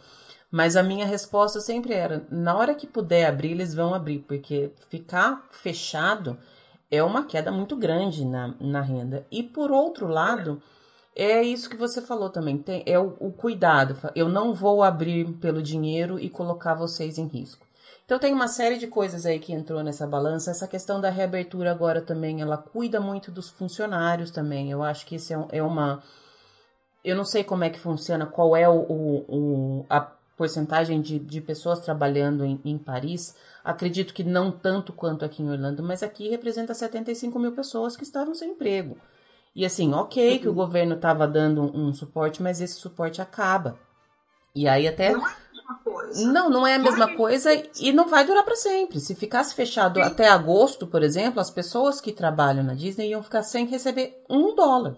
É isso, porque o governo não vai ficar pagando para sempre, sem, não, não tem governo que aguente. Então tem um Sim. monte de coisa colocada na balança aí. Eu gosto de acreditar que a Disney, como uma empresa séria, considerou todos esses pontos. E tá sendo. Eu ouvi algumas pessoas falarem assim: ah, os cast members aqui estão mais bravos, entre aspas. E eu acho que tem que estar mesmo. Porque eles estão se colocando ali numa linha de frente, eles estão em contato com, com gente que não estava pronta para essa, pra essa reabertura. Eu acho que tem gente que não, não tá. tá- Tô dando aqui a minha opinião pessoal. Acho que tem gente que não estava pronta para sair de casa ainda. E, e tá colocando em risco muita gente, então eu acho que precisa dessa, dessa ser um pouco mais enérgico, vai ter que fazer isso. Se você quiser estar aqui, você vai ter que estar dentro das minhas regras. Então, isso eu senti muito aqui e pela sua fala agora acho que tá acontecendo bastante aí também, né? Sim, sim, eu tenho visto isso, eu tenho visto um cuidado muito grande. Aqui já tem uma questão de que os cast members não são, digamos assim, tão fofos quanto os de Orlando. Uhum.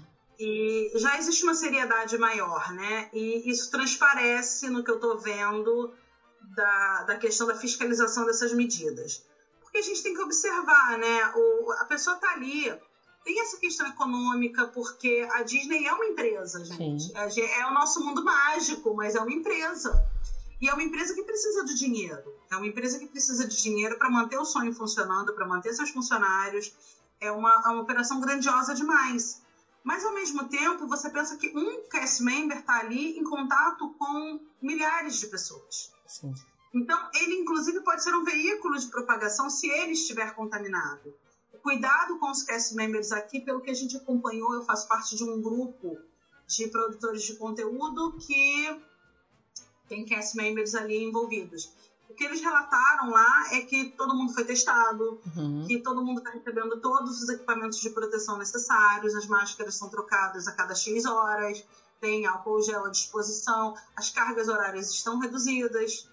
E houve sim essa promessa dos organizadores, né, dos, dos, dos executivos, de que o público seria reduzido, porque isso era uma grande preocupação. Sim. Você não consegue ter um distanciamento social com o parque cheio. É. Então, como você- eles já sabem que nem todo mundo está preparado, eles sabem que algumas pessoas são refratárias a esse tipo de regra e eles estão realmente fiscalizando, porque é uma responsabilidade social, como a gente falou. Uhum. É uma responsabilidade com o outro. Uma pessoa contaminada dentro de um parque pode fazer um estrago muito, muito grande. Fato. E as pessoas pensam assim, ai, mas é só tirar uma foto. Não, não é só tirar uma foto. Não é só andar um minutinho. Não é só uma coisa pequena. Isso pode ter um efeito desastroso para outras famílias, para os cast members e aí para a empresa Disney como um todo. É. E aí você pensa em todo o investimento que manteve o parque fechado, o investimento para essa reabertura, porque o que eu estou vendo aqui, em termos de estrutura, para colocar barreiras de acrílico, para colocar novas, novos distanciamentos. Gente, eu- eu não consigo dimensionar o custo operacional de tornar o parque seguro. É. É maravilhoso ter reaberto. É maravilhoso a gente ver a vida retomando um ritmo, não o mesmo ritmo. Essa É o ritmo que dá, que é né? um novo ritmo Uhum. e que até a gente ter uma vacina que pode levar aí seis meses, um ano, a gente não sabe. Ninguém sabe nada sobre isso. Uhum. A gente saber que a Disney está se cuidando, está cuidando da gente é, é muito bacana. Eu tô ansiosa para me sentir segura o suficiente Pra ir. para ir ao parque, mas está me tranquilizando muito essas medidas. Uhum.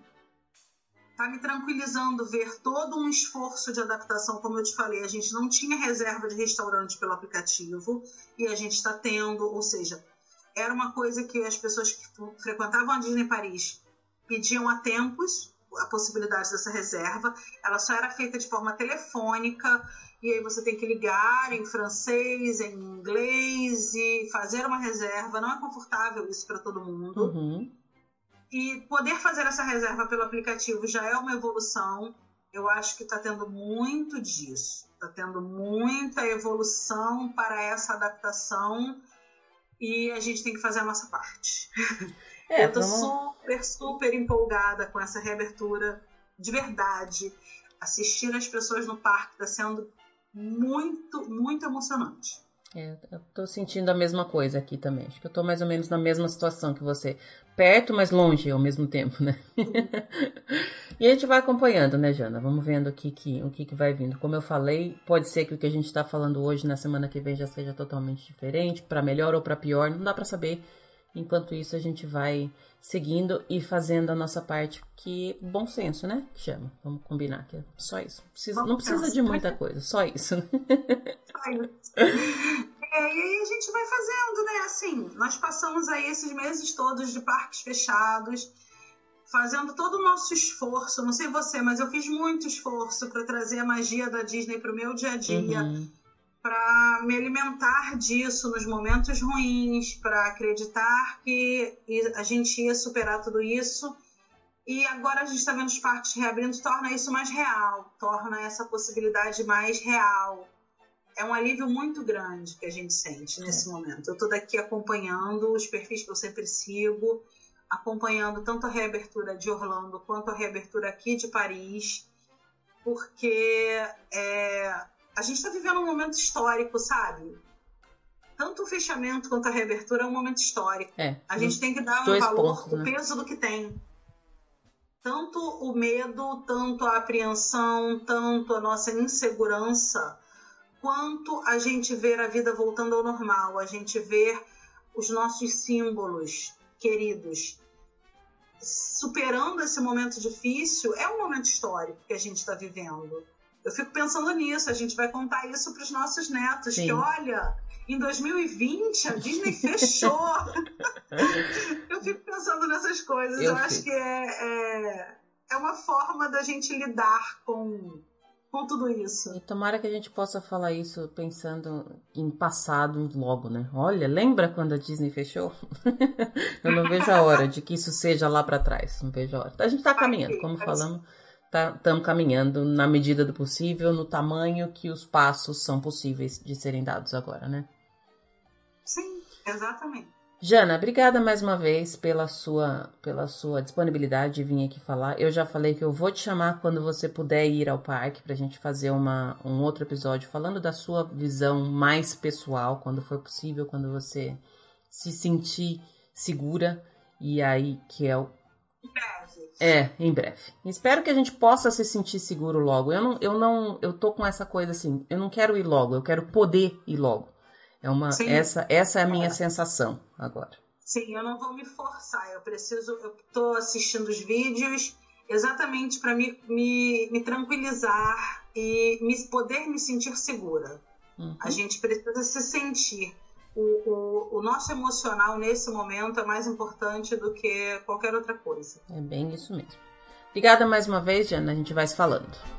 Obrigada a você pelo convite de sempre, tá bom? Beijo. Um beijo.